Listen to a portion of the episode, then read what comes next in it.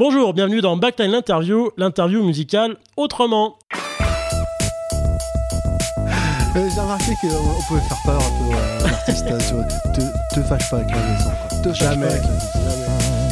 Tu vois, tu peux pas gueuler entre les morceaux en disant Ouais. Ouais, Qu'est-ce que ça C'est- Il fallait trouver d'autres trucs, quoi. Donc, eh ben, euh, il y a des euh, fréquences qu'on n'aime pas. Par exemple, moi, quand je vais lever le 400 Hz, Salut tout le monde, euh, donc bienvenue dans Backline Interview. Je suis aujourd'hui avec euh, Bred. Donc est-ce que je peux dire ton vrai prénom ou pas? Ouais, on peut, on peut. Frédéric. c'est ça. Donc voilà, le compositeur, chanteur, guitariste de Bred. Euh, Frédéric qui à la base est ingé son et qui fait de la musique à côté et qui petit à petit a fait une transition où il est de moins en moins ingé son et de plus en plus musicien. C'est vrai, c'est vrai. Donc euh, je vais t'appeler comment Frédéric Bred Comme tu veux. euh, Appelle-moi Brad, euh, c'est plus Brad. sympa pour, euh, tu vois, ça m'a ouh. je sens que mon, mon personnage comme ça va prendre le dessus. tu vois. Exactement, à faire ça. Donc, Bred, je te laisse te présenter un petit peu ton, ton parcours, qui es-tu et, et tes Eh ben projets ouais, bah ça marche. Euh, Bah écoute, euh, donc Frédéric Jean, hein, à l'état civil. Brad, c'est quoi? C'est mon, bah, c'est mon petit nom. Alors c'est vrai qu'on me fait, euh, tu vois, aujourd'hui encore, on me fait la blague sur Facebook. Alors c'est Brad, c'est aussi une banque, Euh, malheureusement pour moi. Mais bon, c'était, c'était un petit nom que, que, que Sophie, ma, ma compagne, me, me donnait à une époque où je cherchais à faire quelque chose de plus personnel, etc. Je me dis, bah vas-y, balance carrément euh, ton petit nom, quoi. Euh, donc Brett, ça fait aussi un peu comme le pain. euh, J'essaie de me le faire remarquer. Alors je dis oui, c'est une bonne tranche de pop quoi. Euh, c'est euh, ces projets euh, de, de la musique euh, dont je rêve. Euh, quelque chose effectivement plus euh, pop et euh, variété même euh, alors que j'ai un passif euh, vraiment plus euh, rock emo euh, grunge euh, Ouais.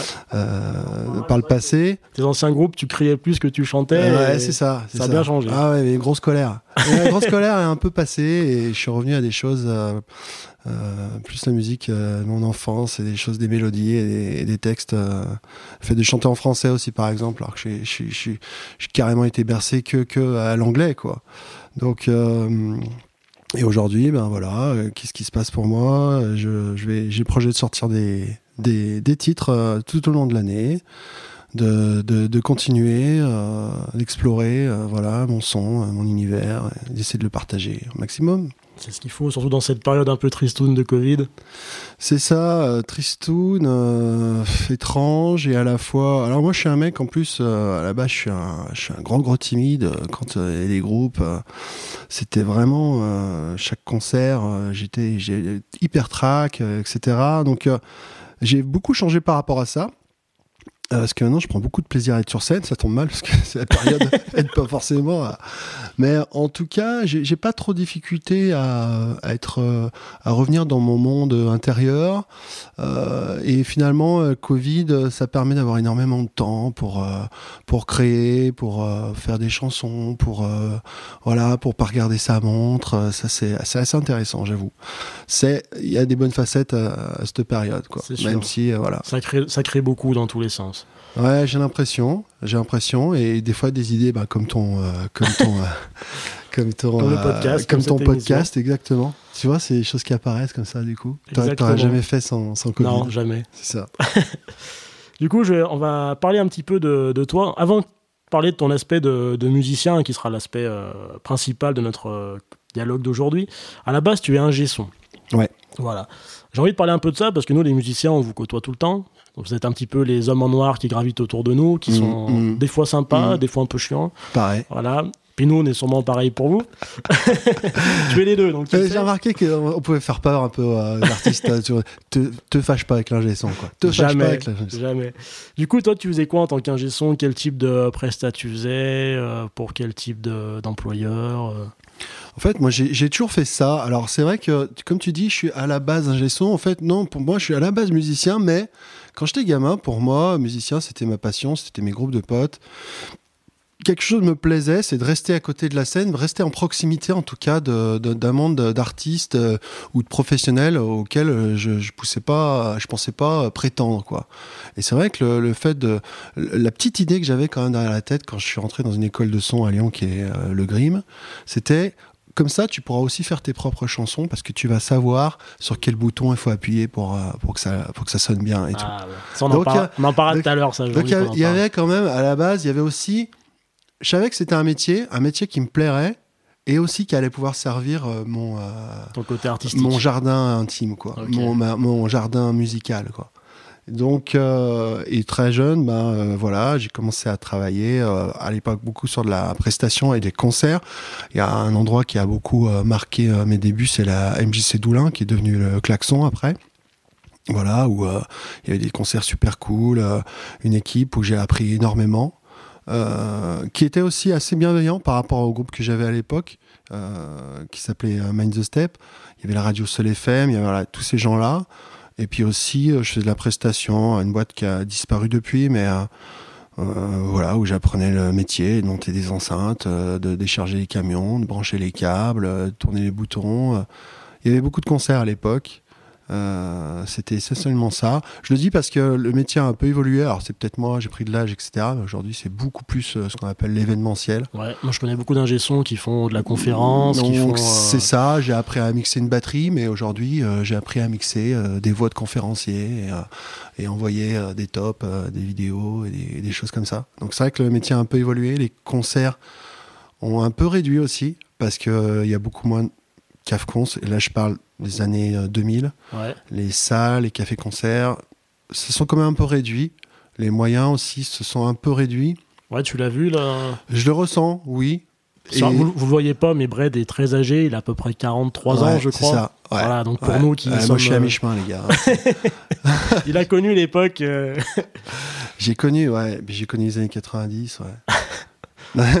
Non, vraiment, et en plus, euh, moi j'étais euh, ouais, ouais, tout gamin. euh, le premier concert dans les bars, des, des pentes, on était mineurs, quoi. On n'avait Ouais, même pas le droit d'être dans le bar, quoi. le, Blue Ban- le Blue Banana, ça te parle ça? Ouais, Ah, Blue Banana, il y avait le monde à l'envers, il y avait du Bistroy déjà à l'époque. Il y avait, euh, ouais. Bah, de- voilà, autant de lieux qui ont disparu. Où Mais- tu- Où toi, ça t'est arrivé de travailler en tant que régisseur son, Alors là, il n'y a pas vraiment. Si, il y avait au Bistroy, il y avait toujours un mec euh, euh, qui faisait le son parce qu'ils avaient un peu plus de, de, de, de moyens. Ils se donnaient un peu plus de moyens en tout cas pour, euh, pour tu vois, que le concert se passe bien et tout. Mais il n'empêche que ce fourmillement de, de Cafcons euh, générait, à mon sens, un peu plus d'assaut et de gens qui avaient envie de mettre un pied euh, Ouais. dans le Rail Théâtre à l'époque, le Pesner, encore deux salles qui ont disparu par exemple, mais euh, le CCO qui est toujours là, ou voilà, ou d'autres salles, ou d'accéder après au Transbo, des choses comme ça, au niveau local. Donc euh, quelque part, le fait que la base se fourmille un peu plus, euh, que les salles sont un peu plus euh, présentes et des toutes petites salles, générait quand même des tailles de concerts moyens un, un peu plus fréquents et un peu plus accessibles, on va dire. Ouais, je suis assez d'accord avec toi. hein. Ouais, cool. Je sais pas si c'est une illusion que je me fais, mais c'est vrai que j'ai l'impression que quelques années en arrière, il y avait plus d'effervescence. Bon, pourtant, aujourd'hui, moi je me rends compte avec cette émission, je regarde un peu les musiciens de Lyon, il y a un niveau qui est phénoménal. Il y a des jeunes qui ont 20 ans mais qui font de la musique, mais c'est hyper produit, c'est tout nickel. Ouais.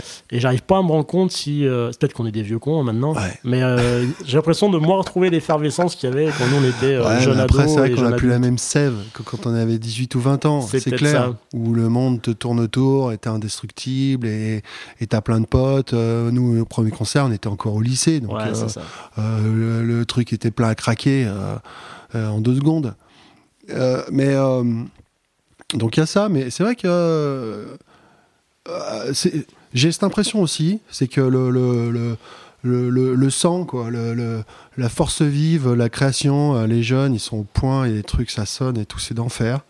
Euh, et les tuyaux, paradoxalement, euh, se rétrécissent un peu. Ouais, je suis. C'est la sensation que j'ai. Après, je sais pas, mais. Et du coup, pour en finir avec ta partie d'ingé son, tu faisais un peu de studio Ou tu étais principalement. J'en euh, faisais un peu, ouais. Ouais. J'en faisais un peu, mais euh, pour moi, c'était. C'était épisodique. Euh, J'en ai fait un peu. À l'époque, je, je bossais au gramophone parce que notre groupe avait un manager qui était aussi un des associés du gramophone, rue de Flessel, à la Croix-Rousse à l'époque. Euh, Enfin, dans les pentes. euh, parce que je sais que le gramophone maintenant, c'est quelqu'un d'autre et c'est. Non seulement c'est ailleurs, hein, mais c'est quelqu'un d'autre. À l'époque, le gramophone était là. Euh, donc j'y traînais, on faisait à la fois nos, nos titres avec Mind the Step et aussi je pouvais euh, observer en tout cas. Tu vois, c'est pas 20 balais qu'on te donne euh, la console et le mix, mais en tout cas, je pouvais même faire les dents, quoi, on va dire, sur le, studio. J'ai bossé aussi pas mal avec euh, Fabrice Bois. À l'époque, il était à Oulin, un studio qui s'appelait Exploration, euh, où il m'avait laissé travailler sur, sur quelques, quelques prods.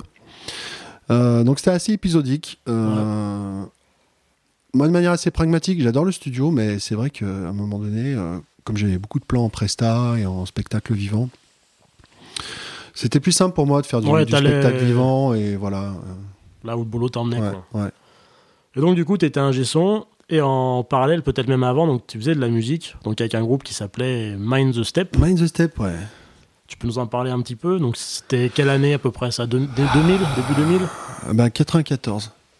Oh Dieu, mais ça. Ah ouais. Ça nous rajeunit pas. 94, je sais pas, j'avais 15 ans, un truc comme ça. C'est la mort de Kurt Cobain, 94. Voilà, je m'en souviens maintenant. Oh, on avait commencé quelques années avant une bande de potes, même en troisième. Je me souviens, c'était c'était fou parce que c'était euh, tiens, je vais le citer euh, si jamais hein, il entend ça un jour. C'était Thibaut Roux, il s'appelait. Euh, il est comédien maintenant. enfin, pas que comédien, il a un autre métier, mais il a joué dans Camelot un peu. Il a et à l'époque, il, ouais, il voulait faire un groupe et tout. On avait, euh, on avait, euh, on avait son garage et puis chacun s'était un peu désigné. Et moi, je commençais juste à gratter trois accords de guitare. Et euh, j'étais pas encore trop trop chaud sur la guitare. Par contre, j'avais un, un, un, voisin dans mon immeuble qui était un ancien bassiste punk qui m'a prêté sa basse, son ampli, tous ses disques. Euh, des Ramones et compagnie. Et euh, du coup, euh, j'ai pris la basse. j'ai commencé à la basse. Après, j'ai chanté. Et puis après, on s'est retrouvés à trois, les, les, les, les, plus motivés, enfin ceux qui s'entendaient le plus. Et Majesté est arrivé. Donc ça, c'est mon groupe de cœur, le groupe de lycée, quoi. C'était mon YouTube, quoi, on va dire. Ok. Et du coup, tu as quand même pas mal tourné avec ce groupe. Alors, il n'y a plus grand chose à trouver sur les réseaux parce qu'à l'époque, les réseaux n'existaient ouais, pas. on arrive avant Internet. Hein. Voilà. Mais, avant le vrai euh, Internet, quoi. Même en cherchant un petit peu, j'ai quand même trouvé des trucs qui ont quand même pas mal de vues, qu'on. Ah ouais bah, Faudrait que tu me files les liens, tiens, ah parce que bah. faudrait que je refasse un petit référencement de ce qui ah reste là. parce que c'est vrai qu'on était à mi-chemin. Moi, je me rappelle le manager de l'époque, il y avait un modem. Euh, c'était encore un truc où ça faisait. c'était, c'était un enfer. On était encore en, on mettait les CD dans des enveloppes à l'époque. Comment ça, pour les jeunes qui nous ah, écoutent. Comment ça se passait un petit peu? Parce que du coup, tu, tu, commences à jouer avec tes copains dans, dans Man the Step et tu me disais euh, en off, tu me disais qu'avec ce groupe-là, vous avez eu la chance de jamais vraiment avoir besoin de démarcher, que vous avez tout de suite eu des gens qui ont gravité autour de vous. Je vais, je vais tempérer ça parce qu'il y avait quand même un manager, il y avait aussi un label qui s'appelait. Ah, c'est pour ça, je dis pas. Euh, ouais, je, dis vous mais c'est vrai que à l'époque, on s'occupait de faire nos et puis. Euh, euh, bon, un pote, euh, un plan, un contact, euh, le concert d'après euh, tombait quoi. Je veux dire, c'était pas même le fait qu'on a eu un premier manager qui avait un studio qui nous avait fait des des un EP qui doit pas être sur la toile celui-là, mais ce serait marrant que je le mette un coup. Après, un, autre manager qui lui nous a amené un label à Lyon. Donc c'est vrai que euh, j'avais pas la sensation de devoir faire, euh, de taper aux portes, quoi. Les choses se, se, se, passaient euh, naturellement et, et c'était cool. c'était cool pour ça. Si vous avez tourné un peu de partout, vous avez quand même bougé. Un petit peu, mais c'était pas non plus. c'était un succès plus local, régional. On avait joué quand même un peu à Paris. On avait quand même un petit peu essayé de, de, bouger. On avait raté les sélections de Bourges à l'époque mais ils nous avaient quand même euh, emmené euh, pour qu'on fasse les scènes off là-bas parce qu'il y avait une partie des gens qui qui nous qui, qui voulaient quand même qu'on soit présent. Euh, le label s'appelait La Lyonnaise des Flots. Alors eux, c'était vraiment le premier label rap à Lyon à l'époque, qui voulait se diversifier avec des mecs heureusement très très ouverts et euh, avec Chris, euh, Eric, enfin. en quoi ils vous ont, en quoi ils vous ont aidé ce label? Bah, ils ont essayé de nous structurer, ils ont rentré le manager dans la structure, si tu veux, et ils nous ont appris à bosser. Ils nous ont appris euh, un petit peu, nous ont fait entrevoir un peu comment ça marchait, le, business de la musique, et, et de sortir un petit peu de cette espèce de, naïveté, on va dire adolescente, quoi. Où il faut essayer de préparer les choses, où la promo ça compte, où euh, les dates c'est pas juste euh, faire la fête avec ses copains, c'est aussi euh, être attentif à, à, ce qui se passe, à qui nous reçoit, auquel lien on, crée avec les gens qu'on va croiser sur la route et se rendre compte que que voilà, il y avait aussi euh, autre chose que simplement euh, des gamins qui rêvent, qui sortent du garage et puis qui se mettent à jouer fort d'un coup et qui lèvent la tête de temps en temps pour voir s'il y a des gens dans la salle. T'en gardes encore des de cette époque, tu gardes encore d'une certaine façon de travailler, un certain rythme de travail. Parce que c'est vrai que tu vois, sur euh, moi j'ai fait ben, l'EP Superflu qui est, date de fin 2016, début 2017. Euh, ben, j'ai eu le, le, réflexe, j'avais envie de me faire plaisir, un peu comme dans le bon vieux temps, entre guillemets, de faire des CD, de faire des t-shirts, de faire des badges, de faire euh, un petit peu ce qu'on faisait euh, à l'époque avec un groupe de rock, indé, et, et d'avoir ce plaisir-là de.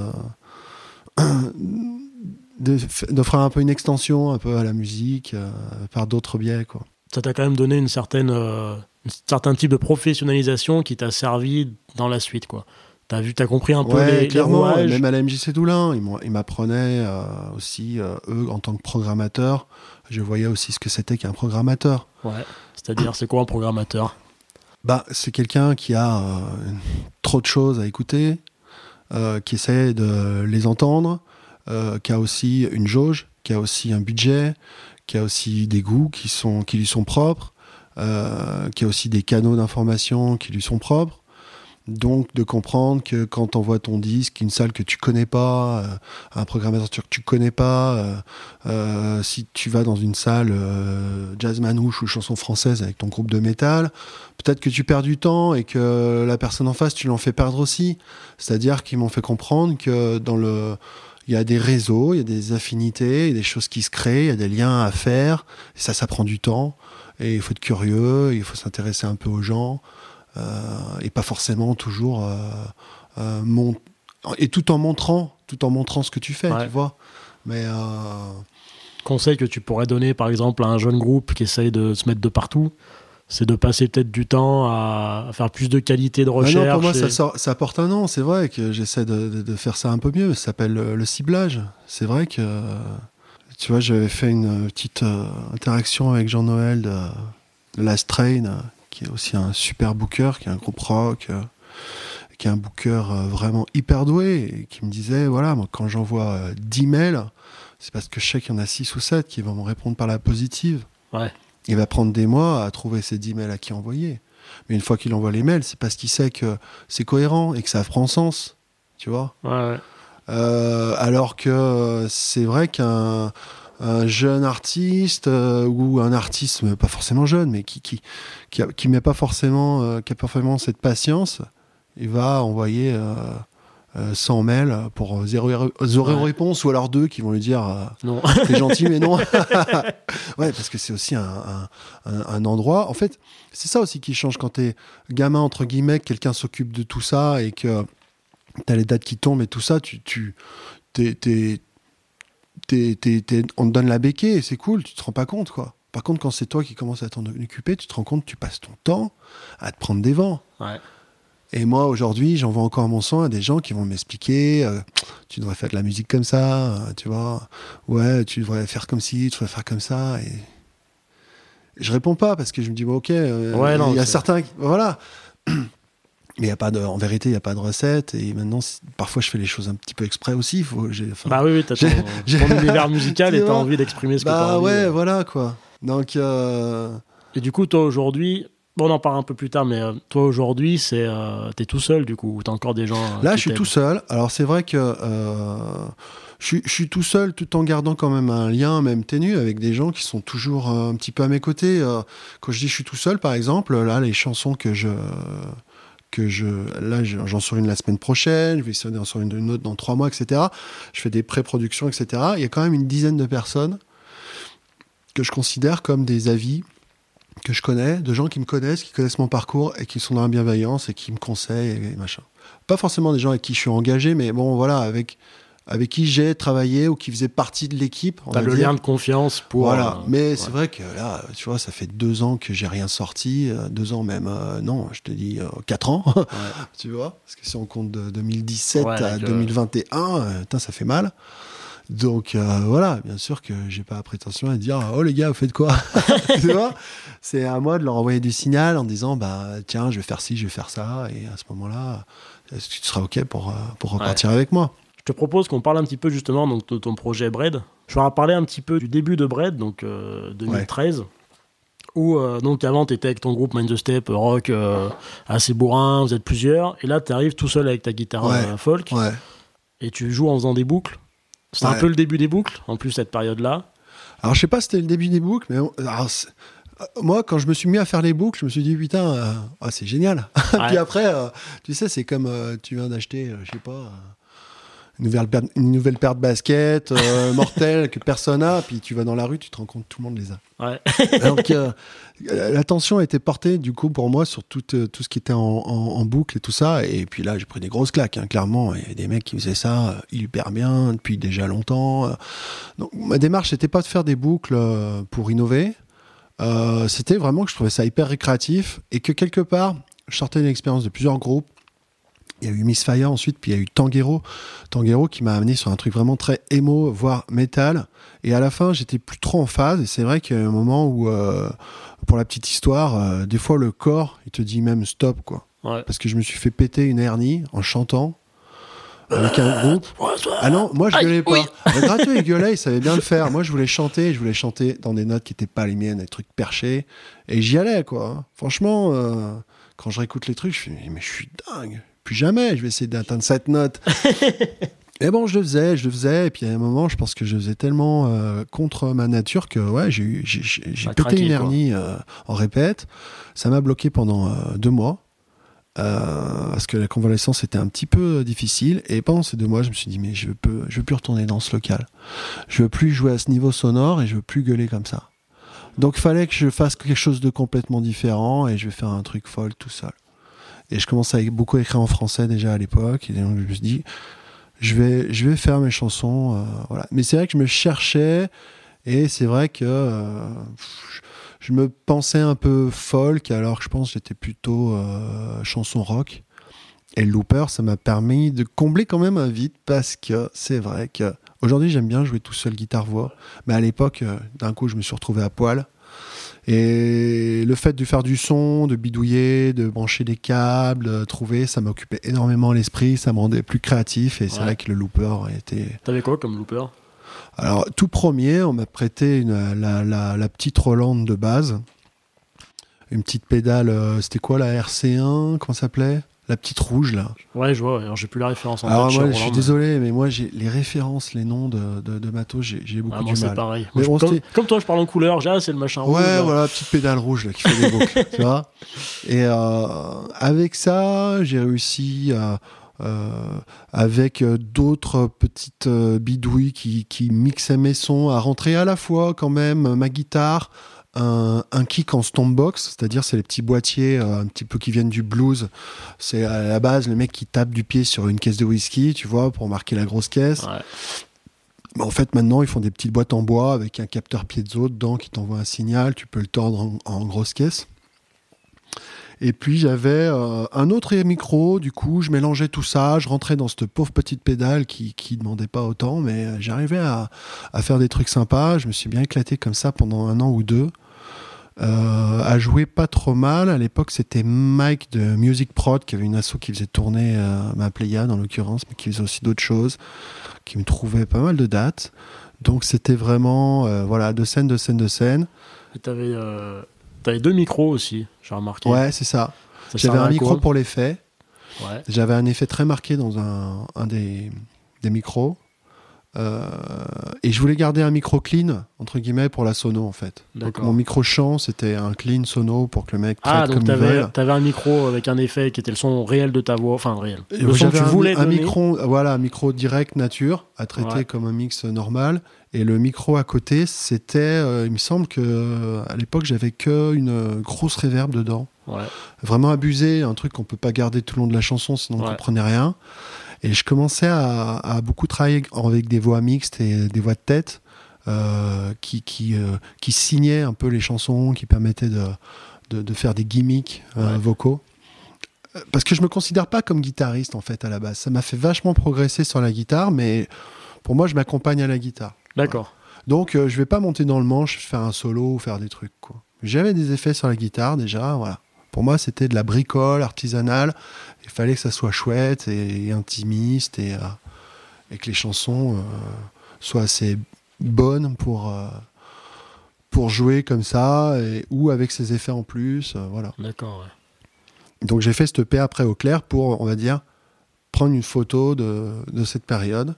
Et le, le PE clair, je l'ai fait dans, euh, chez Fab à la Croix-Rousse euh, en une journée avec le looper, genre euh, brut, live. brut nature. Un quoi. live, quoi. Voilà. Comme si t'étais en live. J'ai pas mis de basse, j'ai pas mis de.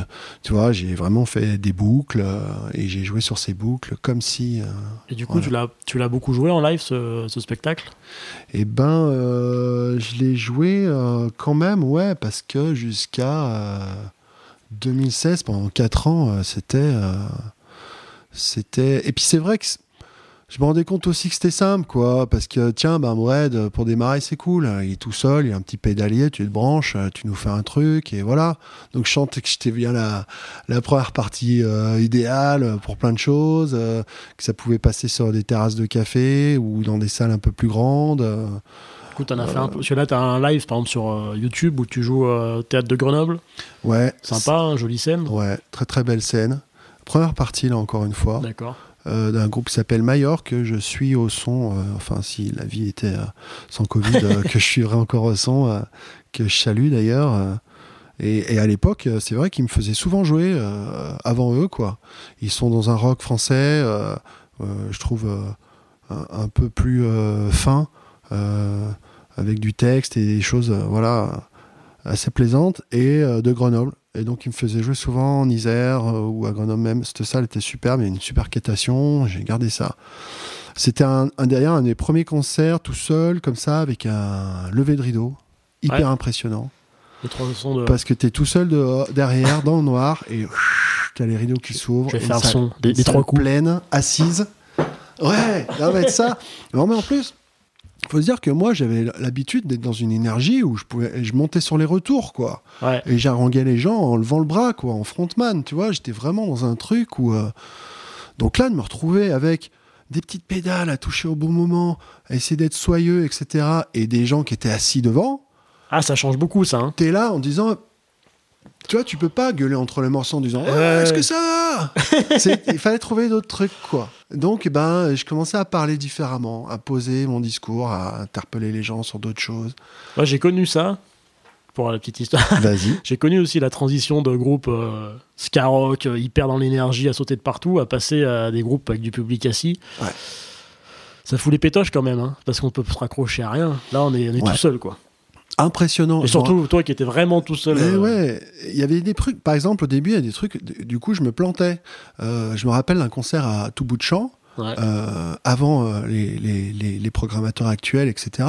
Je sais pas comment je m'étais retrouvé là-bas, mais je me sentais pas légitime, quoi. Dans un truc de chanson française où les gens maîtrisent un, un placement de voix et un discours, tu vois, posé, chanson française, théâtre, machin, tu vois. Et moi, j'arrive au bout de deux accords, je suis déjà en sueur. Tu vois, j'avais quand même ça. Alors, c'est vrai que pendant un moment, à la fois, c'était hyper plaisant et à la fois, je me posais des questions en me disant est-ce que c'est vraiment toi? Est-ce que je me souviens, il y a Nicolas Quérol, c'est un intervenant euh, sur euh, euh, sur la Haute-Savoie qui, a, qui a une boîte comme ça de conseils, tout ça, qui faisait des, des résidences à Avoria et il m'a dit bah viens pendant une semaine. Je te fais bosser dans une salle avec d'autres artistes et tout, c'était hyper intéressant. Et dans les restitutions euh, de Répète Montée, j'étais mis mal. Je faisais ma chanson et il me disait, mais toi, je te connais, tu fais du rock, qu'est-ce que tu nous fais là? Tu sais, c'est Ouais, ouais. pas toi, quoi. Et ben, en même temps, j'ai fait un concert où la salle était pleine et j'ai mis une énergie euh, super bien. J'ai un très bon souvenir de ce concert où je suis parti en posant la guitare avec la boucle qui tournait. Les gens étaient, euh, étaient vraiment à fond et, et il m'a dit Ah, si, d'accord, j'ai compris. Effectivement, j'ai retrouvé ton truc Et je m'attendais à quelque chose d'intimiste en me disant c'est- il est pas à sa place parce que je connais, c'est un rocker. T'as canalisé l'énergie, tu l'as pas enlevé. pourtant quoi. ça marchait quoi. Pourtant ça marchait. Mais alors après voilà, je découvre et je cherche encore. Ouais. Mais euh, mais en tout cas, je sais que j'avais besoin de ça. J'avais besoin à un moment d'arrêter certains artifices, d'arrêter de de, de, de de brailler, de tu vois, de montrer un peu les biceps et tout. De, voilà, on va faire côté. Enfin, la jeunesse Voilà. c'était passé quoi. Fallait- Ouais, mais voilà, puis j'ai un côté plus sensible, plus féminin aussi, Ouais. euh, où j'ai besoin de voilà de, de, temps, de, de, de, de choses différentes. Mais euh, me montrer tel que je suis aussi, avec des fois une énergie qui peut être euh, hors cadre de la chanson française ou de la variété. Quoi. Et du coup, bah, est-ce que ça a pas un petit peu un lien avec le deuxième EP que t'as sorti avec Bread Voilà, bah, ouais. euh, bah voilà le, le, le retour de l'Empire, de la vengeance du... Voilà, parce que du coup, alors moi j'ai écouté, euh, parce qu'ils sont tous, euh, c'est tout, t'as tout mis sur internet, donc ça c'est bien. Et du coup, Superflu qui se retrouve euh, vachement plus produit. Donc là, tu passes de, tu passes de au clair où t'es tout seul avec ta guitare, avec tes pédales de boucle. Ouais. Et là, Superflu, bah, il y a des super lignes de basse derrière, il y a des synthés. euh, oui, euh, non, il n'y a pas de synthé sur. euh, Si, il y en si, a y en quelques un petit peu. Si, si, il y en a. Un peu de synthé. Et... Mais en arrangement. C'était pas un cœur central. Alors c'est vrai que... Alors, Comment ça s'est passé, alors, du coup, ce deuxième EP Ouais. Comment tu l'as créé? Parce que du coup, t'es tout seul et là, il y a tout. Là. Bah écoute, tu vois, je sens cette période, machin, euh, j'étais allé euh, vraiment euh, sur un truc solo, mais euh, des fois un peu casse-gueule. J'étais allé à l'Alhambra à Paris sur un concours, il y avait des mecs de The Voice, qui m'avaient dit viens faire l'édition, j'avais fait l'audition, je m'étais planté, j'étais rentré chez moi en me disant mais qu'est-ce que je fous là, qu'est-ce que je vaux? Comme ça, avec ma guitare et ma voix. T'as t'as essayé de faire The Voice pour défendre. Bah écoute, euh, c'est des copains de. S'appelle Novatom, euh, qui était avant Superfudge Chunk, qui avait fait un tremplin euh, local qui amenait en national. Que, il m'a dit, vas-y, fais-le. Et honnêtement, putain, je suis arrivé. Waouh, dur. Centre commercial de Saint-Étienne, la scène au milieu et tour de champ. Quoi. Allez, vas-y, joue. Tu verras bien, tu Ah vois. bah ouais. Et puis après tout, moi je suis là aussi euh, pour découvrir et changer. Je me remets en question et j'ai dans des endroits où je pensais pas aller. Mais ça marche bien. Il me faut repasser, je vais à l'Alhambra à Paris, en finale, etc. etc. À ce moment-là, je vais pas au bout du truc parce que euh, je remporte pas le, le concours, quoi, si tu veux. Je fais ma chanson à moi, il y a beaucoup de gens qui faisaient des reprises. Je sentais que bon, j'étais dans un truc un petit peu différent de moi, mais il y avait des gens de The Voice qui viennent un peu faire leurs courses dans ces endroits-là, Ouais. qui m'ont dit mais viens faire les auditions, ça nous intéresse, c'est quoi Évidemment, euh, j'y suis allé. Parce qu'à ce moment-là, toi, tu te dis pas. euh, euh, J'ai un petit truc à dire sur The Voice, parce qu'en ce moment, il y a un, un mec qui s'appelle Nico Saro, qui est un, qui est un- très bon pote à moi, qui, fait partie des gens euh, qui je fais toujours écouter ce que je fais, euh, qui est de très bons conseils, qui chante vraiment euh, merveilleusement bien, qui, est, qui fait The Voice cette année. Et je pense, je m'identifie un petit peu à, à lui, à son parcours. C'est-à-dire, c'est un mec, peut-être lui, il s'est jamais tellement mis en avant, etc. Mais il a fait une séquence de, de reprises fabuleuses sur YouTube, un peu confidentielles, mais qui sont tombées dans ses oreilles-là. Et là, je sens qu'il est en train de faire un malheur. Donc, je me dis quelque part, voilà, à un moment donné, euh, c'est bien, il vit l'aventure, euh, faut le faire, tu vois. Je vais, je vais pas te dire, euh, ah non, putain, jamais, etc. Je l'ai fait, ça n'a pas marché. Bref, tout ça pour dire que à ce moment-là, je me disais bon, est-ce que tout seul et tout, c'est pas un peu, euh, pff, faut peut-être y revenir plus tard, quoi. Ouais. Fais un disque, euh, peut-être avec des icônes, propose un truc plus plus groupe. Ça reste Brett, ça reste moi. J'ai fait les morceaux, j'ai tout écrit euh, comme je pensais, et puis j'ai rappelé les copains. Alors, pro- tu les as fait euh, en entier? Comment? Ouais, ouais, j'ai été vraiment dans l'esprit. Par contre, j'avais une idée d'arrangement euh, très précise. Ouais. Donc j'ai écrit toutes les parties d'instruments. Et tu, j'avais. les, tu les joues toutes? Non, la batterie, je la séquence. Je fais un peu de batterie, mais vraiment, je tapote, euh, voilà. Et euh, guitare, euh, synthé, on a, les synthés étaient plus en arrangement, tu vois, en deuxième couche, mais ils étaient là déjà. Et, et la basse, qui est plus mon instrument de prédilection. prédilection. J'ai bossé ces maquettes, j'ai fait écouter à ma petite bande de, de potes Ouais. qui me qui m'orientent ou au moins qui me disent euh, lui par exemple je sais qu'il aime le rouge il va me dire ah bah ça j'aime bien c'est rouge pour moi Ouais. ça a un sens tu Ouais. vois ce que je veux dire? Ouais, que pour moi c'est des gens qui vont me donner des repères Ça, Et- c'est un truc euh, dans les précédentes interviews qui est revenu assez souvent. C'est. euh, Bon, il n'y a pas beaucoup d'interviews avant les tiennes, il y en a eu deux. hein. mais, euh, mais ça revenu à chaque ça fois. va revenir encore. Ouais, ça va revenir. C'est les gens, ils disent tout le temps, euh, quand vous faites écouter votre musique, faites-la écouter à des gens du milieu. Prenez pas les avis. Prenez pas les avis de, de Tata Germaine et de Tonton Machin qui écoutent euh, de Sauf si l'accordéon. Tata Germaine, elle a un sens très précis dans votre euh, Exactement. retour. Voilà. Exactement, c'est ça. Et c'est quelque chose qui est beaucoup revenu. Genre, faites confiance à des gens de votre milieu, de votre style. Ou alors, pour qui les goûts et les remarques qu'ils vont avoir ont un sens très particulier. Par Oui. exemple, si je veux faire un truc bleu et que mon pote qui aime le rouge me dit Ah, j'adore ces rouges, je me dis Ah, tiens, je me suis peut-être Ouais, je me suis trompé. Voilà, c'est tout. Mais euh, ça te permet d'avoir des repères et d'avancer et de, et de continuer. Et, et, euh, elle faisait bien sûr partie, euh, ben, il y avait euh, Romain Garcia à basse, Sacha Besson à la guitare, euh, Ben Galindo, pote d'enfance, batteur de Main the Step, batteur de Stereotypical Working Class. Voilà, donc avec lui, je mets les, je mets les chaussons, quoi, ouais. je le connais par cœur, voilà, la batterie, Fab au son. Et c'est vrai que là, j'avais remporté le Ninka Tour, un peu contre toute attente, parce que le Ninka Tour, il y a eu. Avec, avec euh, ton projet au clair ou avec la nouvelle version? Avec Bread, euh, En les, général, chans- quoi. les chansons d'Eau Claire, euh, les chansons qui étaient en cours, dont certaines allaient devenir les chansons de l'EP Superflu, deux, trois reprises. Mais bon, au début, je faisais des reprises qui me plaisaient. Et Ah, juste les- avant, avant de parler du Ninja Tour, parce que j'ai envie qu'on en parle un petit peu précisément, juste reparler un petit peu de ta période de composition pure de stopper euh, superflu. Donc t'es es tout seul chez toi dans ton studio, Ouais, bah, pas encore mon ordi? studio, je l'ai là chez moi, ouais. Ici. Et du coup tu donc tu composes partie par partie, tu fais évoluer. euh, comment tu comment tu gères ton étape de composition? C'est une idée qui te vient et tu la mets sur Euh, l'ordi? Là, je sais que je voulais quelques titres. euh, je devais en avoir 6-7. les quatre qui émergeaient le plus vite et plus Ouais. rapidement, avec le plus de plaisir à faire dessus, sont, ont fait la sélection. Je maquettais donc tout ici. Donc tu mets genre batterie, tu dis tu séquences, tu faisais comment? Ouais, tu- ouais. en Programmation MIDI? Euh, là, euh, moi, je bosse avec Logic Pro. Ouais. Euh, je suis passé dans le camp des Macintosh en même temps que je passais avec Bread d'ailleurs. Ouais. Ça m'a d'ailleurs beaucoup apporté parce que je trouve que c'est quand même très pratique avec la solution Logic qui est parfaite. Elle peut être pointue si on a besoin, elle peut être simple si on, si on veut rester créatif sans trop se prendre la tête. Ouais. T'avais quoi, T'avais quoi avant ça? Donc euh, avant ça, j'étais Cubase PC. Voilà. Ok. Mais euh, j'investissais pas, j'avais pas, euh, j'avais pas de, j'avais même pas de carte son. D'accord.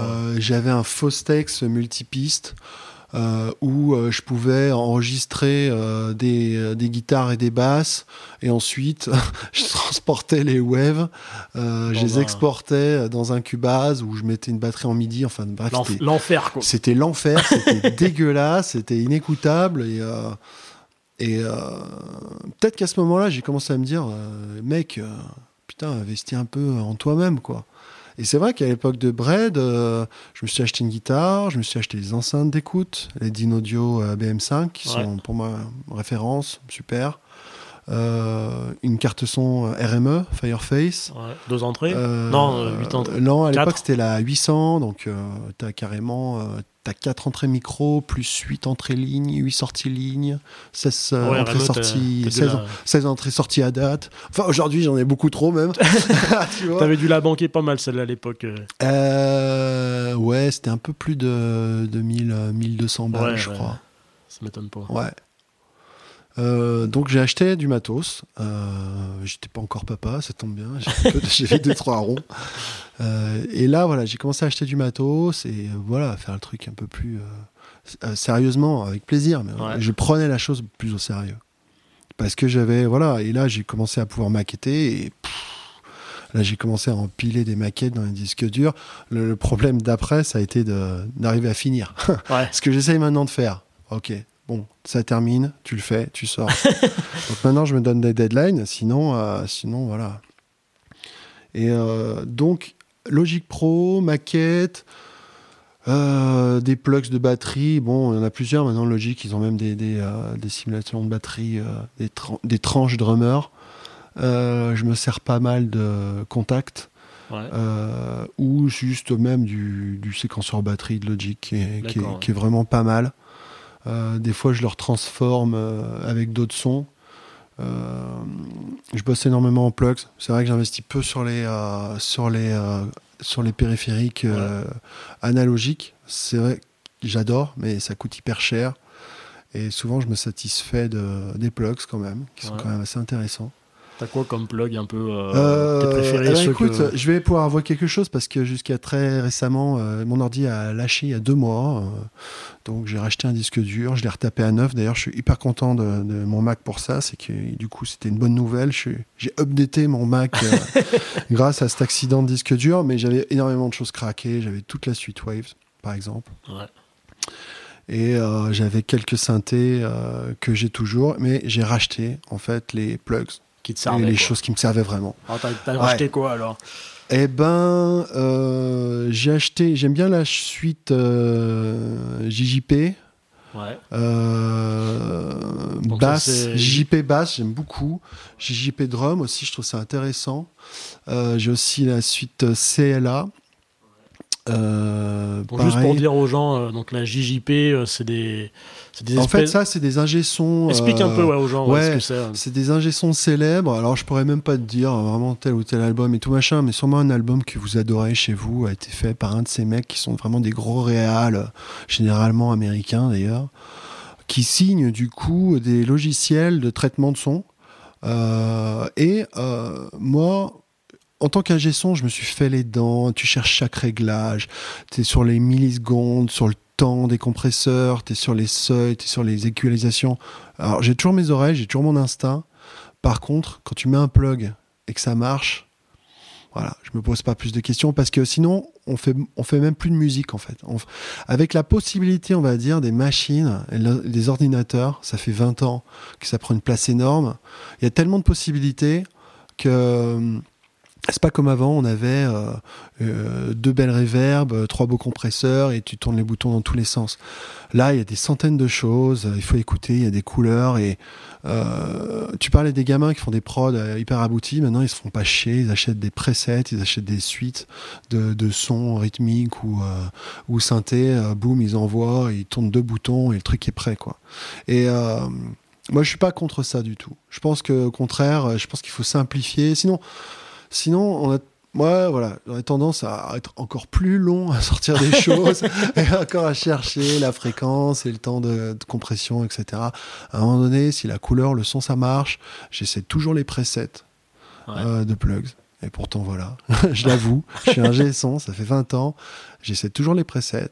euh, parce qu'ils ont passé des heures à bosser dessus. Ouais. Pourquoi je profiterais pas de, de- du travail, et de l'énergie et des moyens qu'ils ont mis dans la recherche de presets?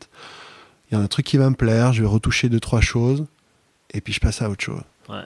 Et euh, ça, c'est vachement plus euh, agréable pour moi, parce que sinon, je suis même content d'avoir perdu plein de plugs. euh, parce que finalement, il y en a des trucs je m'en servais pas, où tu passais, tu passais deux heures. C'est comme, tu vois, les mèmes sur Netflix où tu cherches une série pendant deux heures. une fois que tu en as trouvé une, il est minuit, tu sais pas t'endormir. C'est pareil avec le, le- le studio euh, numérique, quoi. C'était le temps que tu cherches le plug qui te plaise. euh, Quand on a Ouais, 200, euh, pff, vraiment, ton chanson, ta chanson, tu la trouves nulle. Tu passes à autre chose, t'as faim, tu vas faire autre chose. avec toi. Du coup, t'as le, J... enfin, le JJPP, c'est Joseph Puig. Ouais, Euh, je- Jack Joseph Puig, Ouais. t'as le CLA. Donc en- chez, chez Puig, t'as donc du coup suite, suite basse. J'ai le, le bass, et il me plaît beaucoup le bass. Ouais, il est pas mal. hein, J'ai essayé. Il est. Ouais, je trouve qu'il y a. T'as un son de merde avec ta basse, tu mets Ouais. Joseph Puig, boum, ça sonne fat. Il met de la profondeur quand Ah il ouais. faut. Il y a deux trois trucs sympas. Euh, Il y a le CLA que je trouvais sympa sur euh, pour faire des trucs hyper mielleux Ouais. euh, sur les voix ou sur les guitares acoustiques. Moi, j'aime bien celui de basse de CLA. Ah ouais, je, pré- je pré- pas je beaucoup, préfère ouais. le cla basse que le JJPP basse. ouais. Il y a un truc, il y a un petit bouton qui s'appelle Growl pour faire Ah ouais. growler ta Ouais, basse. ouais. Et celui-là, tu perces le mix tout le temps. Ouais, trouve mais c'est ça quoi. Bah, tu vois, c'est bien, tu es bassiste comme moi. Ouais. Et la blague sur les bassistes, c'est la différence entre un ampli basse et un ampli guitare. On peut le dire pour ceux qui, qui font pas de musique et qui écoutent, par exemple, c'est un guitariste, il va avoir, aimer avoir 15 boutons. Alors que le bassiste, rien que toucher le volume, ça l'emmerde déjà. Il faut, C'est il faut que ça joue, il faut que ça marche. C'est clair. Et euh, moi, je garde un peu cet état d'esprit. Ouais, j'aime pas avoir trop, trop de, trop de réglages et trop de choses à, à toucher. Pourtant, des fois, je vais assez loin dans les configurations parce que sur mon, euh, mon set live, où je suis toujours en solo, euh, en, en, ce moment, entre guillemets, je, me sers de MainStage, qui est la solution live de Logic. Alors ça, je vous la conseille pour les gens qui cherchent à faire des concerts avec un séquenceur, avec un, une solution live. MainStage, c'est méconnu. MainStage Ouais. Ah ouais, C'est génialissime. C'est ton Logic Pro euh, pour la scène. Et tu peux associer euh, tous tes boutons, euh, tous tes effets. Euh, tu peux faire plein plein de choses avec. Esprit Ableton Live en fait, mais sur Logic. Ouais, sûrement. Mais je trouve un peu plus pop, un peu plus sexy. Et surtout, quand tu bosses sur Logic, sur tes prods, tu peux très facilement te rebasculer sur Main Stage pour le live. Il y a Studio One qui a fait ça aussi. Qui ça? Studio One. Sur la version 5, qu'on crée un module de live aussi pour prendre tes sessions de mix et les balancer. J'ai pas testé ça, je, je sais pas, mais. Ouais, mais voilà, mais ça, ça arrive. Euh, voilà, il y a plein de, il y a plein de solutions comme ça qui, qui existent. Donc, quand j'ai une idée en tête, je peux aller euh, assez loin dans la, réflexion et la, la, ressource technique pour que ça marche. Euh, par contre, une fois que ça marche, bon, bon, je m'en tape. J'ai eu ce que je voulais, voilà. Je... Et du coup, donc là, quand tu fais tes, Ouais, j'ai envie de savoir quel autre plugin t'as encore à part cela. Alors, plugins, plugins, euh, qu'est-ce que j'ai d'autre? Ah, il y en a un que j'adore. C'est moi aussi, je fais un peu C'est mon petit péché mignon, c'est le Budge Vig euh, sur la voix. Je le trouve fabuleux parce que justement, euh, même si j'ai une voix qui est assez, assez douce, mélodieuse, assez variété, ben, j'ai quand même, j'aime bien quand ça, quand ça trempe un peu dans la, la fausse lampe. J'aime bien quand ça, ça tord un peu. J'aime bien quand elle est un peu focus, quand elle est un peu pointue à certains endroits, tu vois, et à resserrer son grain. Petite saturation, petite chaleur. Petite saturation. Euh, euh, j'ai tendance à chanter de moins en moins fort aussi, à souffler ma voix, donc à aller chercher des choses un peu comme ça. Donc le Budge euh, sur la voix, je trouve, je trouve génial. Euh, voilà, un petit ultra maximiseur sur la fin. Euh, un wave tuner aussi, parce que c'est vrai que je suis pas un chanteur, euh, j'aime bien que ça soit juste, mais quand je fais 20 prises et qu'il y a un mot qui passe pas, je, je, je, corrige. Je corrige quand même certaines, certaines, certaines voix. Euh, je m'arrête à la correction en général euh, là où elle peut s'entendre parce que c'est pas le but, c'est pas de faire de l'autotune. Euh, même si je respecte artistiquement, il y a des trucs avec les voix l'autotune, ça va pas forcément me faire bondir. Mais je suis pas Booba ou Daft Punk ou il y a des trucs géniaux qui sont avec de l'autotune. Hein. J'ai pas de problème avec ça, mais non là c'est plus dans la correction pour pitcher parce qu'il y a des moments où c'est vrai que c'est un peu chiant d'avoir j'ai tendance à être légèrement sous la note, une espèce de tristesse. Je suis un peu bleu, tu vois, quand je chante. Et, euh, et j'ai beau refaire les prises et retravailler ça, à un moment j'ai des limites. Donc c'est vrai que je me, je me, je me, je me corrige aussi euh, là-dessus. Euh, qu'est-ce qu'il y a d'autre? En batterie, j'aime beaucoup Contact. derrière, j'ai retraite les batteries contact avec des plugs souvent bah, JJP ou ou autre. Quand tu euh, composes tes batteries euh, avec Contact, tu prends des rythmes déjà existants sur le Contact ou tu crées tes rythmes de C'est vrai que j'aime beaucoup la batterie comme instrument. Je, je, sais pas bien en jouer, mais euh, j'ai souvent des idées assez. j'aime bien les. Ouais. En tout cas, je travaille rythmiquement. J'ai vraiment. voilà, par exemple, si tu écoutes le P Superflu, par exemple, ça a été vraiment. j'ai essayé de, trouver vraiment un truc, une clé à chaque fois et de la simplifier et de faire voilà. Et d'ailleurs Ben était un peu emmerdé parce qu'il l'aurait pas joué comme ça, etc. J'ai dit mais si c'est vraiment là c'est écrit comme ça. Par exemple le refrain de Superflu, euh, stum tum sta, stum tum ta. Je connais pas beaucoup de batteurs qui seraient partis là-dessus. Ouais. Je sais qu'ils auraient eu envie de en mettre plus ou de faire autre chose ou tu vois. Non, je voulais ça. Je voulais à ce moment. Ça s'aère comme ça. Ah, mais voilà, exactement. Non, reste simple. Non, voilà, exactement. Ok. Tu utilises un petit peu les plugins euh, de base de Logic? Ouais, ouais, ouais. Euh, sur, des, tracks addictifs, sur des chœurs, euh, sur, sur certaines choses, les compresseurs de Logic, je les trouve très bien. Il y a plein de couleurs différentes. Il y a des choses qui sont, qui sont assez neutres aussi. J'égalise souvent aussi avec les, les plugs de Logic. Euh, je ne prends pas énormément de ressources pour égaliser, j'égalise peu. Euh, alors autant en concert, j'aime bien enlever, euh, tailler un peu dedans. Autant en studio, je ne sais pas pourquoi, mais j'ai tendance à plus être sur la compression que l'égalisation. Je fais des égalisations très simples ou avec des des, des cues, comme on dit, des, assez larges, tu vois. Pour donner une couleur. Ouais, voilà. Pour rester euh, vague, pour rester sur la prise, pour pas perdre trop de son, pour pas être. euh, voilà. peut-être passer plus de temps à, à ta prise, à avoir le son que tu veux à la prise. Ouais, voilà, essayer à la prise aussi d'avoir euh, un parti pris déjà, quelque chose qui va, qui va se passer. Euh, et puis, ouais, de laisser un petit peu les choses. En fait, le truc, c'est qu'avec l'égalisation, je pense que c'est hyper important, mais je pense qu'on a tous notre oreille. Et en vérité, il y a des fréquences qu'on n'aime pas.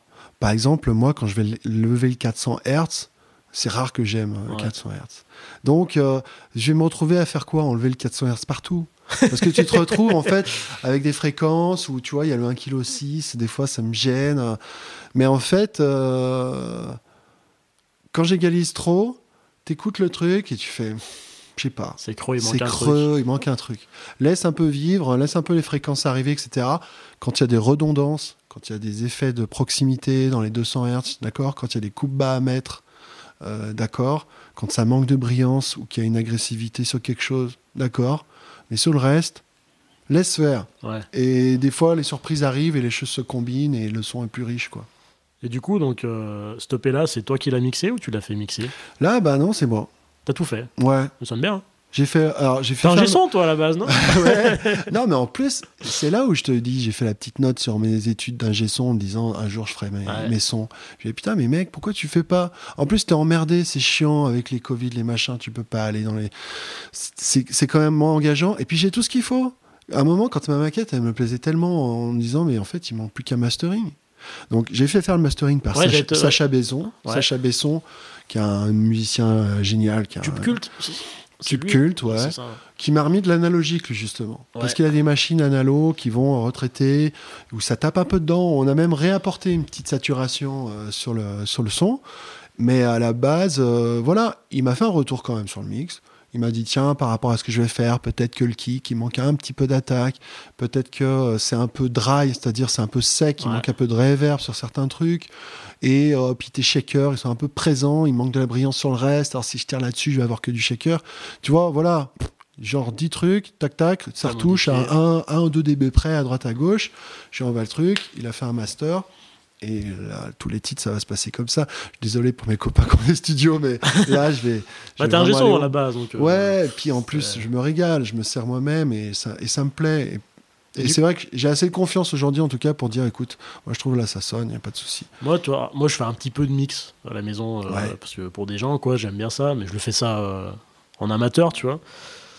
Et, euh, et pour le coup, tu vois, les rares compos que je fais moi, je fais pas beaucoup. hein. Moi, j'ai beaucoup de trucs dans les tiroirs, mais rien qui sort, comme tu disais tout à l'heure. Ouais. Mais souvent, en fait, je trouve ça, des fois, c'est un peu. J'ai plus la première écoute.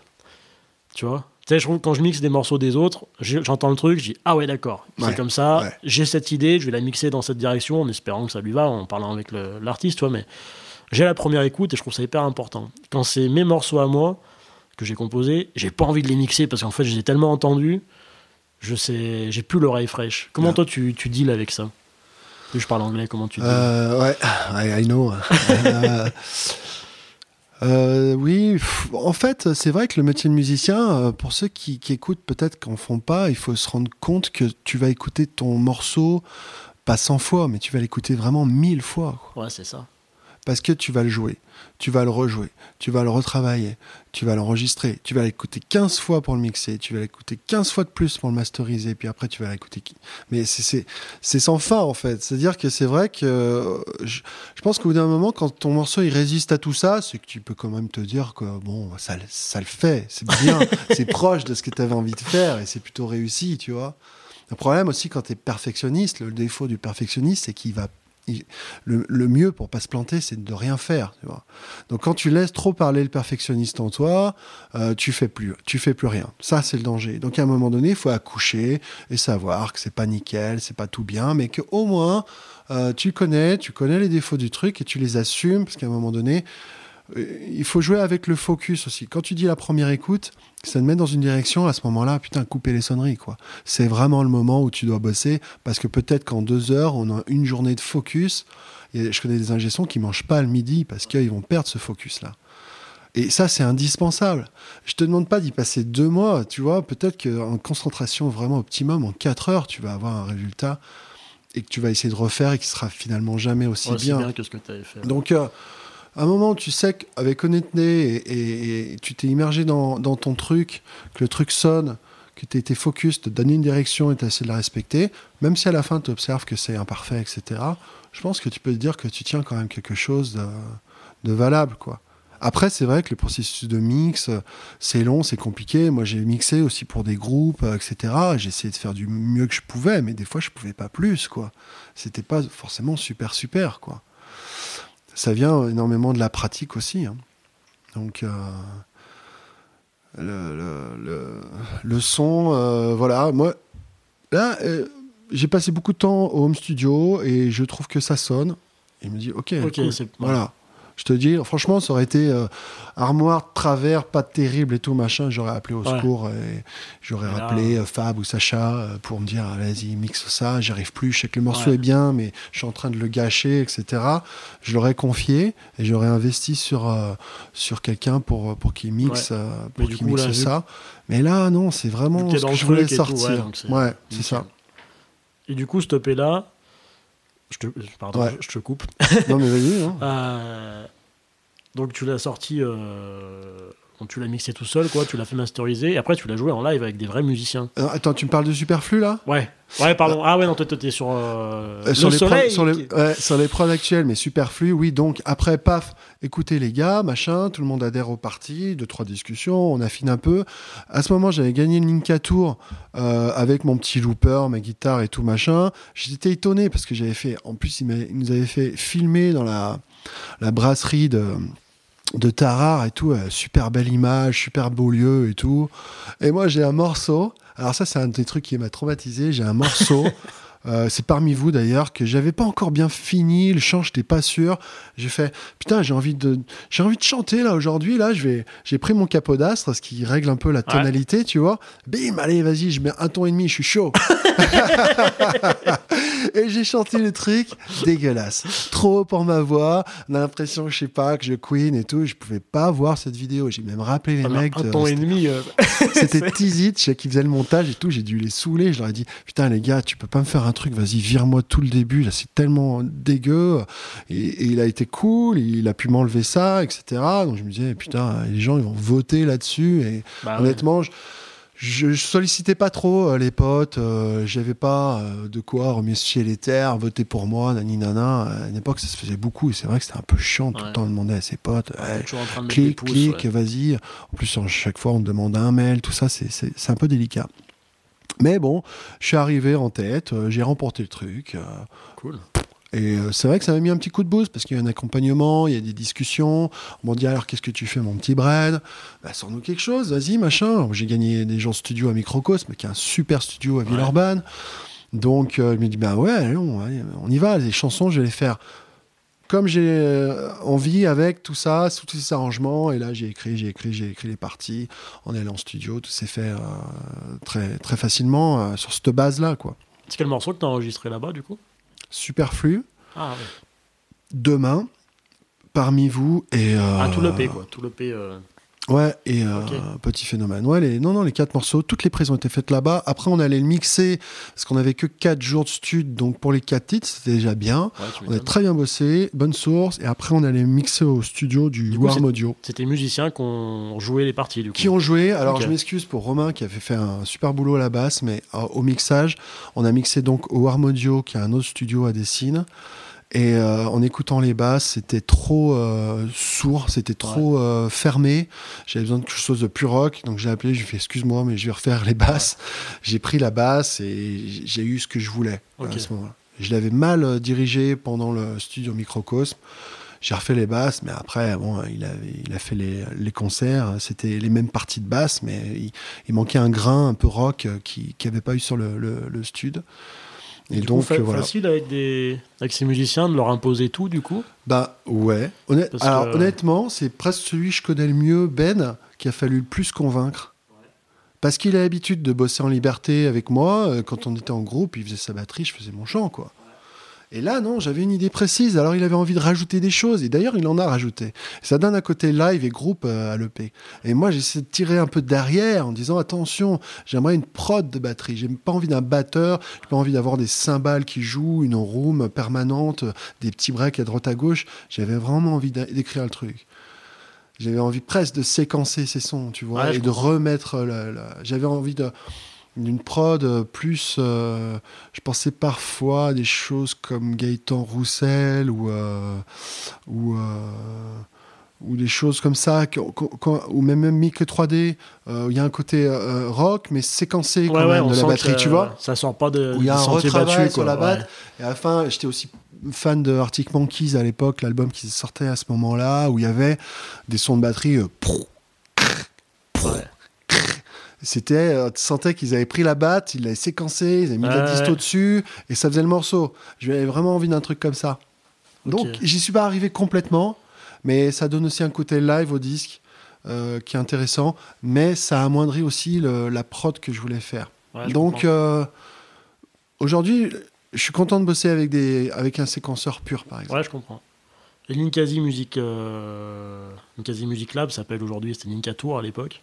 C'est la même chose pas tout à fait, parce que le Ninka Tour, je crois, a un peu disparu au profit du Ninkasi Music Lab qui a été renforcé. Il y avait deux niveaux, on va dire. Le Ninka Tour, c'était vraiment les anciennes Ninkasi pour des projets solo, duo, petite euh, formation. Et il y avait, il me semble, un, un, truc en parallèle, plus groupe, plus scène, etc. Donc ils ont réinvesti plus de leur temps, l'énergie sur le Ninkasi Music Lab. Et ils t'ont aidé en quoi? Juste, bah, euh, il y a eu l'exposition, euh, le relais. Point euh, positif, point négatif d'avoir gagné ça pour toi ah, Des points négatifs, franchement, on n'a pas eu. Franchement, euh, Linkasi là-dessus, en plus c'était Fabien à l'époque, euh, Iverno qui est l'actuel directeur musique, qui m'avait proposé la participation, accepté la participation au Ninka Tour de Bred, validé le, le, fait que je gagne, etc. Et à ce moment-là, il était parti euh, pour une petite aventure euh, euh, dans une autre salle d'un an ou deux. Et c'est un autre mec qui a géré en fait mais qui a, respecté on va dire le, cahier des charges quoi. Donc des points négatifs. J'ai pu faire la release c'est-à-dire la sortie du disque là-bas quasi Café ils m'ont même rappelé aussi au chaos derrière. J'avais fait la première partie de Volo en solo. euh, donc, euh, ouais, en toute bienveillance. Et aujourd'hui, Fabien, qui est revenu euh, sur le Ninka, quand je lui ai dit, écoute, mec, moi, je me remets à jouer et même je vais faire des reprises parce que j'ai envie de m'amuser, etc. Il m'a tout de suite booké sur les Ninkasi, les anciennes Ninkasi, et ça m'a fait énormément avancer. Donc, moi, j'en demandais pas, pas, tant. Hein. Non, non, c'était vraiment cool. Ils t'ont aidé pour le, pour le clip? Que tu as sorti que... Alors non, le clip, ça, c'était euh, Kiss Kiss Bank Bank. Ouais. Euh, je pensais à ça parce que euh, il fallait absolument un clip et puis moi j'adore. Faut aller le voir ce clip, hein, clip de Superflu. Ouais. Ouais, je le mettrai de toute façon dans les. Bah ça marche, ouais. Dans les liens. Ça c'était ouais bah là c'est c'est mon chouette hein. c'est mon Grammy Award ça. C'est mon non j'étais alors j'étais content mais c'est vrai que avec le recul il y a eu des positifs et du négatif avec ce clip.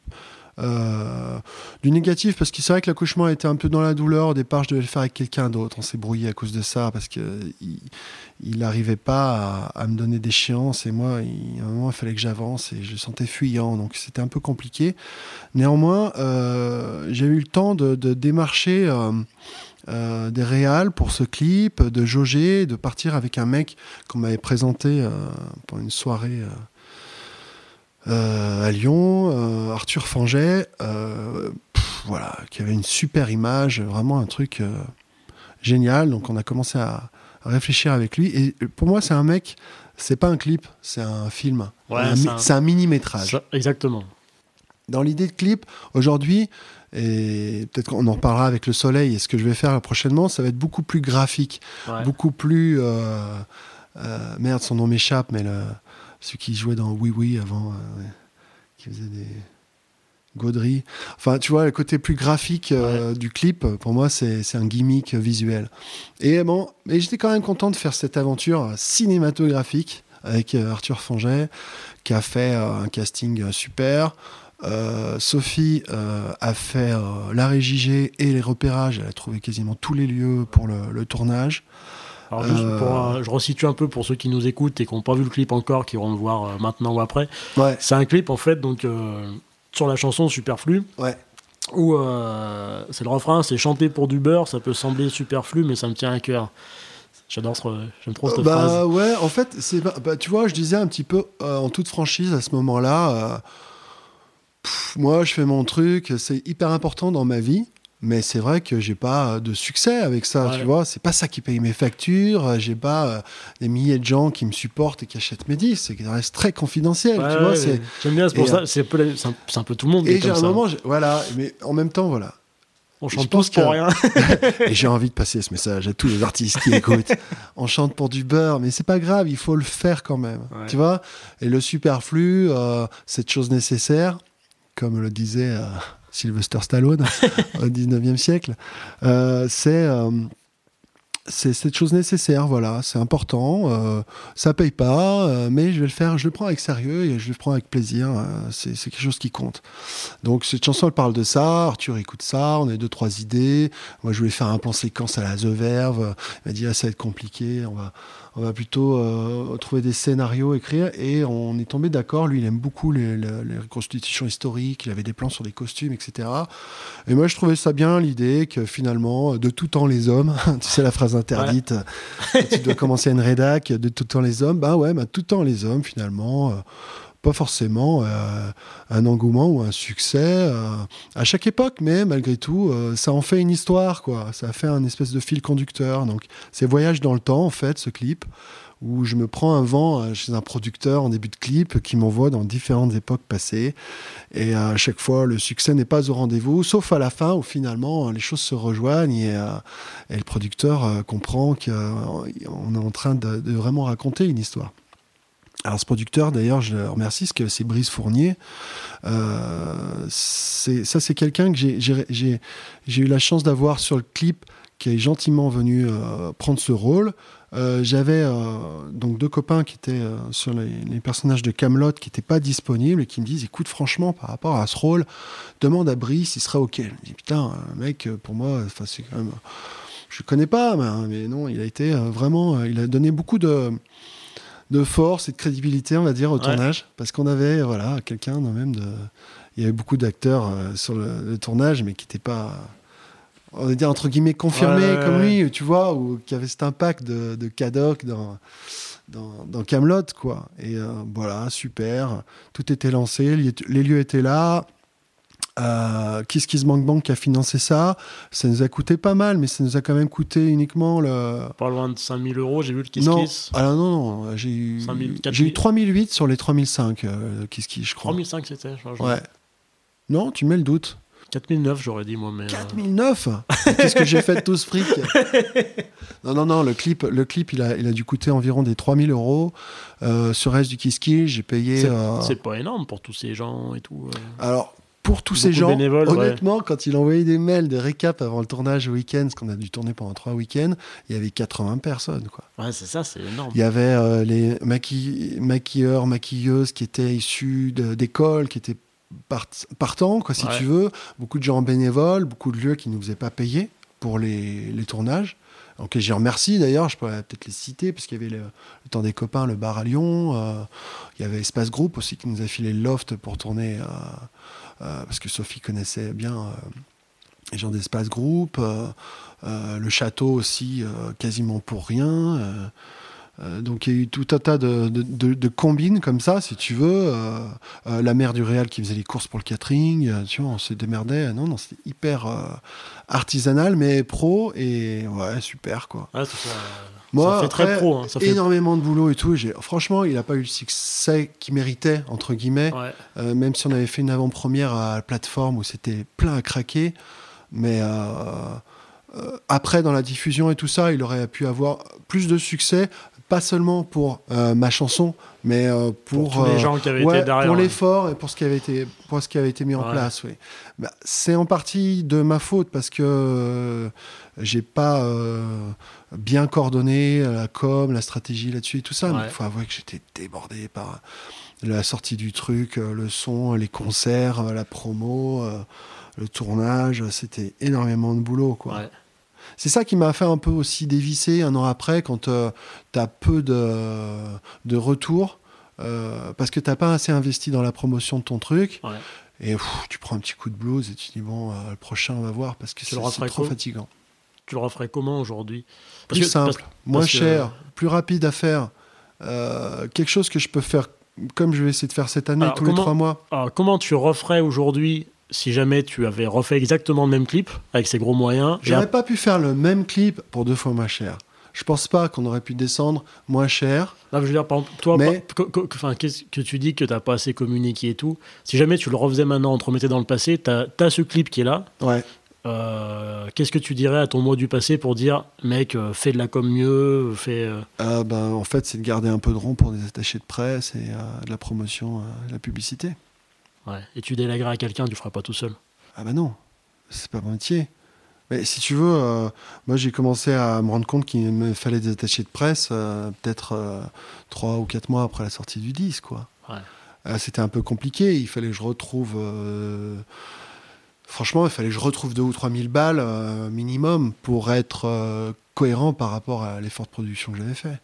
Et à ce moment-là, le truc était un peu déjà sorti, euh, les concerts étaient déjà un peu faits, l'effet waouh, tu vois, si tu veux, sur ta, ta communauté proche était déjà passé. Tout ça doit se mettre un peu ensemble. Donc à ce moment-là, je me suis dit, quand j'ai eu un. J'avais trouvé la boîte attachée de presse, etc. On avait commencé à regarder dans le détail, le devis, tout ça. Et je me suis dit, bon, qu'est-ce que tu fais? Tu vas mettre encore 2000 balles en- avec l'énergie peut-être que la prochaine fois. Voilà, dis-toi, t'as fait une connerie là-dessus, t'as mal fait la promotion du disque. Bah, le prochain, tu vas essayer de, de faire mieux. Mais j'ai fait un peu le, en me disant, mais pourquoi pas, euh, au, fil du temps, euh, tu vois, là, si je me coordonne bien et que j'arrive à reprendre un petit peu d'ascendant et d'audience, euh, re- remettre un petit peu ce stoppé que je trouve super, mais qui n'a pas eu le succès, je pense, qu'il méritait. Et le remettre peut-être dans les tuyaux, pourquoi pas Peu importe, il est là, ça, ça bougera pas. Mais à ce moment-là, je me dis, j'étais un peu entre deux eaux, et je me rappelle, je crois que c'était six mois après la sortie.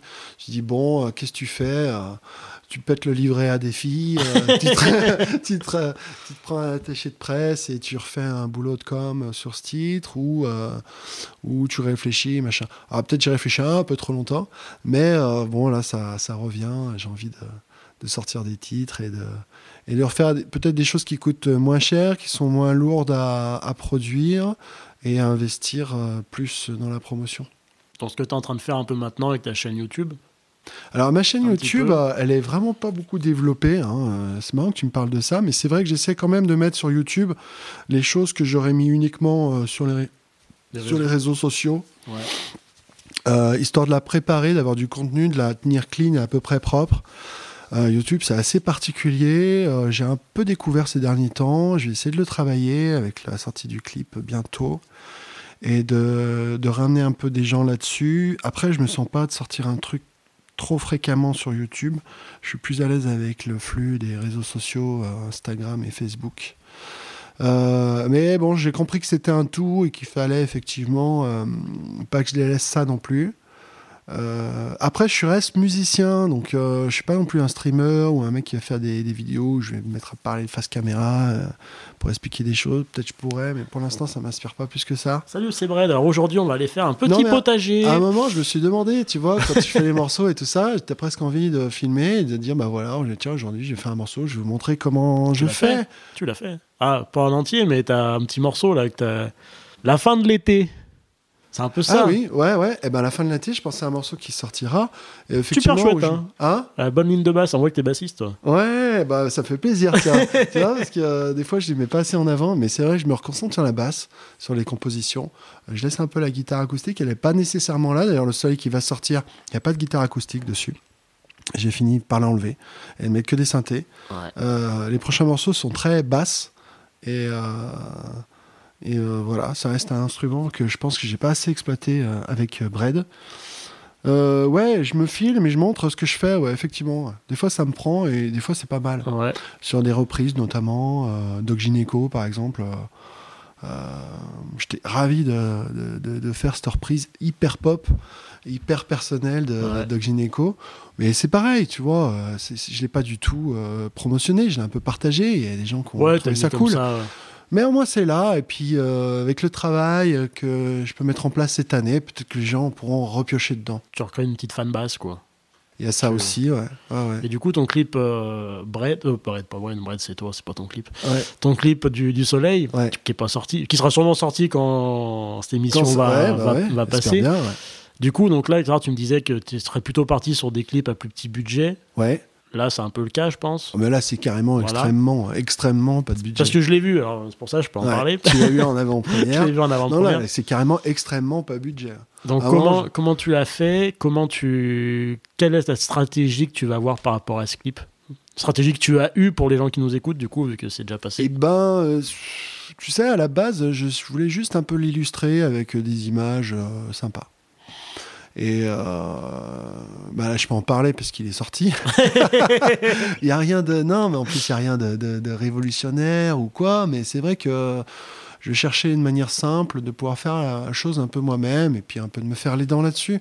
Et euh, j'avais ces images de soleil euh, de la NASA qui étaient libres de droit, qui me qui me ah, qui me qui m'intéressait quoi. Je me disais il y a quelque chose à faire avec ça. J'ai commencé à monter des images de soleil sous plusieurs formes.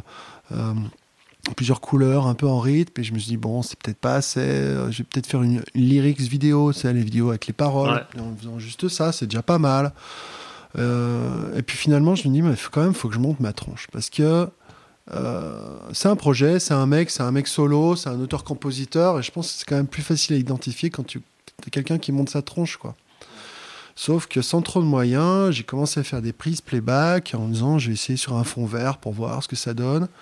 Et puis de fil en aiguille, en fait, la, première prise que j'ai faite, euh, juste pour essayer, euh, je me dis, il se passe quelque chose là-dessus. Donc, euh, avec ce que j'avais à disposition, moi j'aime beaucoup la bande dessinée. Quand j'étais gamin, je voulais être dessinateur. Je me dis, tiens, ça va être un clin d'œil un peu à, à l'enfant intérieur, on va dire. J'ai mis un filtre euh, BD, encre noire. euh, je vais faire un lyrics vidéo quand même, mais avec des bulles euh, type BD. Je vais, je vais remettre tout ça ensemble avec les images du soleil. Et au final, je trouve qu'il y a quelque chose qui se regarde et qui a une couleur et qui a une identification visuelle Ouais, quoi, qui est assez forte. Et au moins, ça me suffit. Pour moi, un clip, ça, ça doit être effectivement quelques secondes. Tu dis, tiens, c'est le clip de cette chanson. Ouais. Barre. Et c'est vrai que, euh, en plus, je trouve que ça, ça sort un peu du, du lot où il y a beaucoup de, de gens qui se filment euh, en réel avec euh, trois lettres de trois couleurs différentes dans un lieu X ou Y et qu'au final, t'as plus rien d'identifiable. Quoi. Alors, c'est vrai que la côté BD encre noire, ça peut faire peut-être un peu ringard, tu vois, mais moi, ça, ça- me plaît. Ça, ça a son style quoi. Ouais, c'est mon côté comics américain que j'adore. Les images soleil, etc., le cosmonaute dans sa bulle, euh, j'ai l'impression que bah, c'est comme le coup des baskets neuves. là. J'ai l'impression que tout le monde, euh, j'ai dû voir des cosmonautes partout en ce moment. Je me dis, ah, putain, vite, faudrait que ça sorte parce qu'il y a attends, il va dire, putain, encore un cosmonaute. Ils vont faire chier avec leur truc. Il y a un côté euh, Star Wars de, de quand j'étais gamin aussi. Il y a un côté un petit peu tout ça, rêveur. Ça collait bien au morceau, et puis voilà. Et puis on passe au suivant. J'ai des idées pour les prochains qui seront peut-être, où j'aurai peut-être besoin d'aide, où je vais, je vais faire appel à, à, des, à des gens qui ont, qui ont de la caméra ou qui font Ouais. du montage. Mais ça va rester voilà, euh, quelque chose de, d'accessible, euh, voilà, plus simple, plus simple à faire plus et simple à faire. plus fréquent du coup un peu. Parce qu'aujourd'hui c'est pas évident de sortir un morceau sans image. Bah ouais, c'est dur. Franchement, en plus de la musique que je fais, euh, pff, euh, si, je faisais de du son électro ou des choses comme ça, Ouais. euh, tu vois, avec des morceaux de 15 minutes euh, qui se mettent dans les playlists euh, dance floor ou quoi, euh, on s'en fout qu'il y ait un clip, tu vois, personne ne va le regarder, mais là on est quand même dans quelque chose d'un peu narratif, il y a du texte, il y a besoin de... Et moi j'aime bien en plus les clips, quand j'étais gamin, j'adorais regarder Ouais. les clips. J'ai j'ai pas de... de- de- J'aime bien ça et j'en ai fait trop peu, je trouve. Ouais. Donc euh, là, je vais essayer de me rattraper. Je vais si j'arrive à faire les quatre euh, prévus cette année, ce serait déjà pas mal. Et du coup, sur ce morceau, donc le soleil, là, comme tu disais, plus de guitare, des synthés, Là, plus de guitare. plus dans l'air du temps. Ouais. Sur ce Mais je sais moment, pas. Non, mais franchement, je sais pas si c'est dans l'air du temps. C'est ça qui est dingue. bah, ça sonne 80, mais tout le monde sonne 80 en ce moment. Ah bah, peut-être. Voilà, c'est ça. vrai. hein. Non, mais t'as raison. Ouais, ouais. des synthés on en est partout, pas loin. ouais. Tout sonne 80 et même le côté single, c'est 80. Un peu, ouais. Avant, le côté single, c'était euh, c'était un peu euh, euh, variette 80 ou même pas variette, tu vois, mais c'était années 80. ouais. Et là, ça revient. Et moi, ça me plaît en fait, parce que t'es ça- dans un ouais, flux. D'une chanson à l'autre, j'ai envie de passer d'un personnage à l'autre presque et de, de- de rentrer dans ce flux-là. Je trouvais que c'est trop lourd les albums. Ouais. J'écoute plus d'albums en entier depuis hyper longtemps. C'est sing- single, quoi, morceau isolé. euh, Ouais, c'est vrai. Même moi, j'aime bien écouter un morceau à droite, un morceau à gauche. Je- même un EP, j'arrive pas à écouter de A à Z.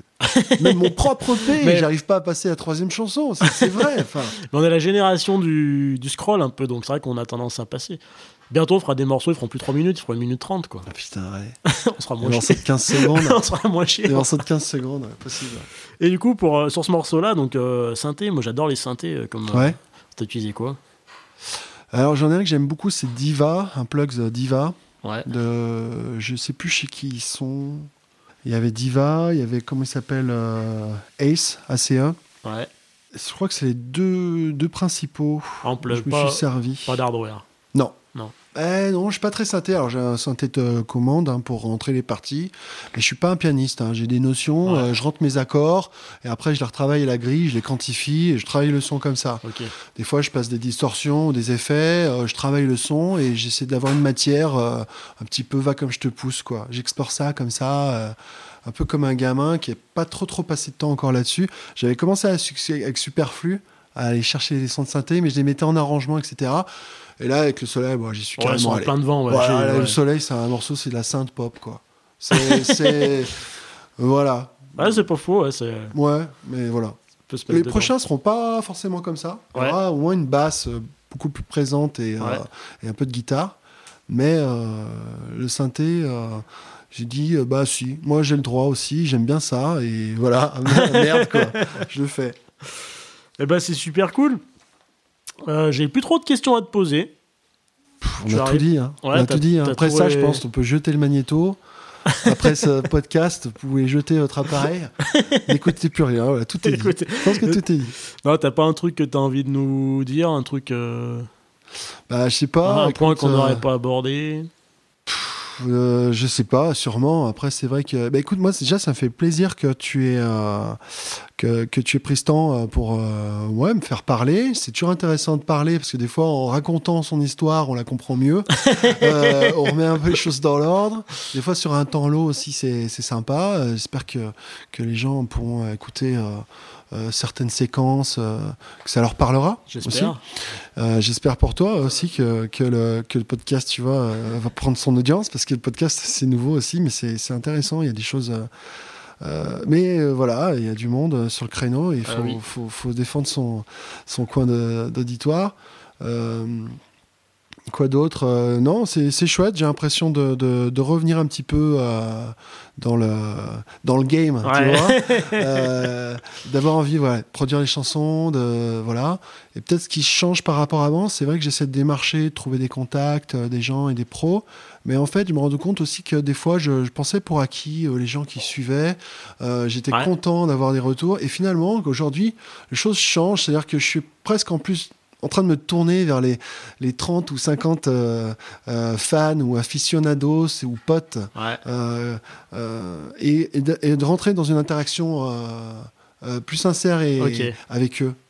Et de finalement de, de, de, générer quelque chose avec ça. Un lien fort, en fait. et puis après, voilà, pour la diffusion qui peut se passer derrière, euh, bah, tant mieux si ça prend de la, la place. Mais je pense que cette énergie-là, et c'est ce Tu que veux je, la donner aux gens qui je vais finir voilà, euh, sur une note positive finalement par rapport au Covid, aux réseaux sociaux, etc. etc. Je pense qu'il y a quelque chose de bon euh, là-dedans, finalement, cette fameuse promesse Internet qui peut paraître bidon, parce que c'est vrai que tout est, tout, est, tout est un peu tronqué, on va pas faire des millions de vues comme ça en claquant des doigts, rien n'est au hasard, énormément de promotion, énormément de choses.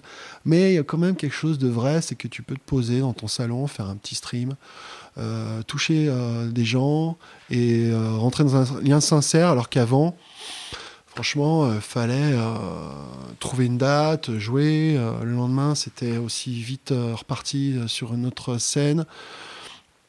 Et ça, c'est assez cool. C'est assez cool. Moi, j'ai fait mes premiers live stream pendant le confinement et c'était, c'était chouette, quoi. Ouais, C'était ouais. vraiment un plaisir de jouer devant mon ordi, quoi. Parce qu'il y a des commentaires, après tu les lis, après tu réponds, après il y a des gens qui sont en Ouais, ça interaction. créé un lien. J'étais bien. Ça t'a permis de créer. Ça, c'est intéressant. Ça t'a permis de créer un lien euh, fort avec Ouais. Je me sentais presque plus dans un climat de bienveillance, dans- Ah, alors ouais. que dans une salle, alors pourtant, des fois, dans les salles, les gens, ils viennent, ils se garent, ils prennent le métro, euh, ils lâchent euh, des euros pour Ouais. rentrer, pour boire une bière, et t'as mal au dos, t'as les jambes, le concert, ça te plaît pas, t'as ta veste dans le. Tu vois, t'as plus de place au vestiaire, tu vois, Ah, je veux dire, il y a c'est un inconfort. C'est hyper inconfort un concert. Donc les gens qui sont dans une salle de concert, tu peux te dire putain mais merci s'ils sont encore là Ouais. après tout ça, c'est pas pour te lancer des tomates, tu vois, C'est parce qu'ils ont une vraie bienveillance, une vraie curiosité. Tu sais pourquoi moi je suis sur scène, hein, enfin que j'aime bien faire des concerts et être sur scène C'est parce que dans la fosse on est tellement mal que je veux pas y être. Il y a un peu de ça, non mais c'est vrai, putain, on est vraiment des, des, des- on est vraiment des mauvais clients euh, quand on est musicien. C'est clair. Ah, c'est vrai, c'est pareil, j'ai tellement l'habitude d'être sur un côté ou de si j'ai pas le backstage pour un concert, ça me fait chier Ouais, quoi. tu- Je sais pas où me poser, ça Mais me fait mal aux jambes d'être debout et Mais tout, c'est horrible. Il n'y a pas pire public qu'un musicien. Bah ouais, mais bon après tout, bon, pourquoi pas, c'est pas Mais toi, alors, moi, c'est pour ça que j'ai créé un peu ce podcast, tu vois. Ouais. C'est parce que je me suis rendu compte que les musiciens, on s'écoute pas entre nous.